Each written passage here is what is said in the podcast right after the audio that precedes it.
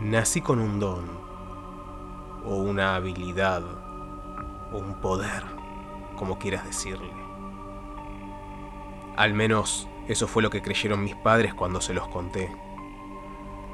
Personalmente, yo no lo llamaría un don, sino más bien un saber, una habilidad observacional, por así decirlo.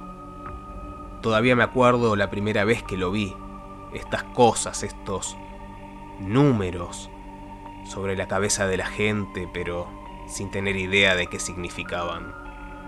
No pasaba siempre, sino que esporádicamente un número aparecía flotando en el aire sobre algunas personas. Por mucho tiempo no supe lo que significaban, pero ahora sí. Creo que tenía 11 años cuando llegué a comprender el verdadero significado de esas cifras. Estaba mirando la tele con mis padres cuando apareció uno de esos boletines especiales en el noticiero. Hablaba de una mujer en Estados Unidos. No recuerdo su nombre ni en qué estado, pero había sido sentenciada por el asesinato de 17 personas. Mientras miraba la grabación de ella, siendo escoltada al juzgado, apareció Ahí sobre su cabeza, el número 17, flotando justo encima de su cabello como un halo de malicia. En ese momento me di cuenta de que estos números no eran aleatorios, representaban personas. Cada número que veía significaba el número de personas que ese individuo había matado o quizás que mataría durante toda su vida. Desde ese momento vi el mundo de una manera muy diferente en días normales quizás veía dos o tres personas con números sobre su cabeza. La mayoría llevaban ceros. A veces me cruzaba con alguien que tenía un uno, pero no era habitual. Un par de veces pasé al lado de gente que tenía el número 3. Eso me hizo sentir intranquilo. En lo particular, nunca conocí a nadie con un número más alto que uno y las pocas veces que me crucé con números superiores, traté de decirme a mí mismo que quizás era gente que había estado involucrada en un accidente, o tal vez policías que se habían visto envueltos varias veces en tiroteos o cosas por el estilo. Trataba de borrar de mi cabeza la palabra homicidio. Mientras me iba haciendo mayor, ver números se convirtió en algo mucho más habitual. En algún momento de mi adolescencia decidí contarle a mis padres si bien ellos primero creyeron que era una broma y luego dudaron, alcanzó con un par de pruebas para convencerlos. La primera persona que conocí con un número más alto que uno fue Carlos. Nos vimos por primera vez en una fiesta que organizó un amigo en común. Compartíamos muchos intereses por lo que congeniamos rápidamente, pero siempre me sentí extraño estando cerca suyo. No podía evitar concentrarme en el 5 que se cernía sobre su cabeza. Cinco personas. Era mucho. Carlos no parecía un mal tipo. No me parecía posible y decidí no meterme en sus asuntos.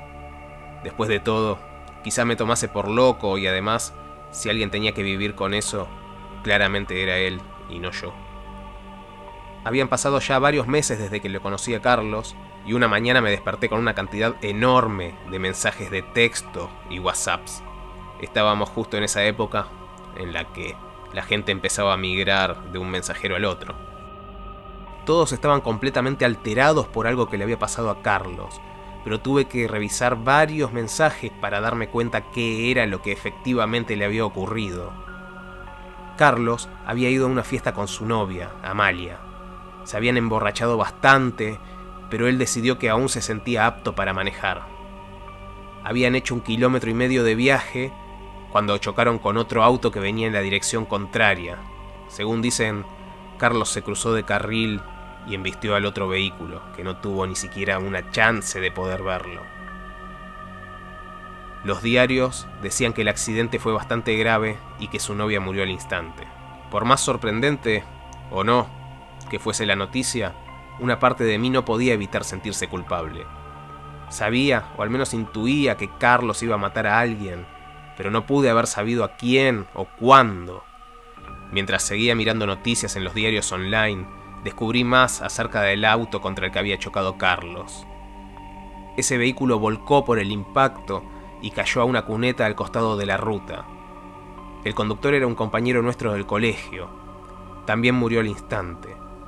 Sus tres amigos, que eran sus pasajeros, murieron en el hospital por las heridas críticas que sufrieron. Cinco personas. Carlos fue el responsable de cinco muertes esa noche. Y yo supe que iba a pasar. Por más que lo negase, siempre lo supe. De ahí en más, cargué con la culpa de ese accidente por un largo tiempo. Traté de hablar con mis padres al respecto y ellos trataron de empatizar conmigo. Me decían que, por más sospechas o suposiciones que tuviese, no había manera de que yo pudiese haber evitado el accidente o siquiera saber cuándo iba a pasar. Pero yo sabía que ellos no lo entendían. De hecho, fue muy difícil para cualquiera entender por qué me estaba sintiendo de esa manera. Hasta que un día conocí a Melanie. La invité a salir y aceptó. Empezamos a vernos alrededor de ocho meses después del accidente de Carlos y sentí una conexión con ella que nunca había sentido con nadie. Fue la primera persona después de mis padres a la que le conté de mi don, llamémosle de nuevo, y me sentí muy aliviado cuando no se asustó ni me dejó. Fue muy tierna y comprensiva conmigo. Si bien al igual que a mis padres le costó creerme al principio, finalmente terminó aceptándome. Tenía una gran curiosidad al respecto, que venía acompañada de una reserva interminable de preguntas. Por suerte, y para mi tranquilidad, solo flotaba un cero sobre su cabeza. Un día, de la nada, me preguntó qué número veía sobre ella. Me sorprendió un poco que hubiese tardado tanto en hacerlo, pero se lo dije. Era un cero. Cuando lo hice, su cara manifestó una expresión de alivio enorme. No recuerdo haberla visto nunca con esa expresión. Yo amaba todas las preguntas que me hacía y me sentía bien porque finalmente era capaz de hablar con alguien al respecto de lo que me pasaba y ese alguien estaba genuinamente interesada en lo que yo tenía para decir. Un buen día, cuando ya hacía más de un año que estábamos saliendo, comencé a notarla un tanto extraña como si quisiese preguntarme o decirme algo y no sabía por dónde abordarlo. Así que la confronté y le pregunté qué le pasaba. Me hizo la pregunta que yo había esperado hacía bastante tiempo. Si había algún número sobre mi propia cabeza. No sé qué pasó por mi mente cuando decidí hacerle una broma y decirle que sí, que veía un enorme número 13 flotando sobre mí. Como unos meses antes había visto esa expresión de alivio tan reconfortante en su rostro, esta vez vi otra expresión que desconocía en ella. El horror inundaba su cara. Me costó mucho convencerla de que era una broma y que realmente lo que flotaba sobre mi cabeza era un cero. Y les juro que sigue siendo así al día de hoy. Afortunadamente, o quizá no tanto, después de eso no me dejó. Melanie y yo nos casamos hace poco más de dos años y hace un par de días recibimos nuestro primer bebé, una hermosa y saludable niña a la que llamamos Elizabeth. Nunca había experimentado un amor similar al que siento cuando contemplo su carita, chiquita y rechoncha.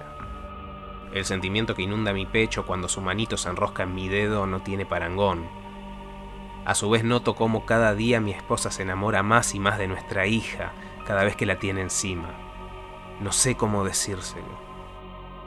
No sé cómo decirle que cada vez que veo a nuestra bebé dulce, pequeña y perfecta, siento que mis entrañas se tensan por la culpa. Porque cuando miro por encima de su cabeza, veo el número 148.327. Tampoco sé cómo decirle que el día que nuestra hija nació, el número de Melanie cambió de 0 a 1.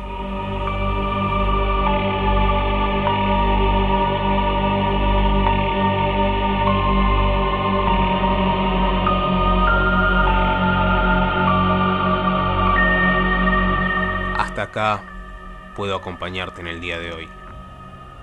Espero que hayas disfrutado esta historia y que tengas dulces sueños. Ah, y una cosa más.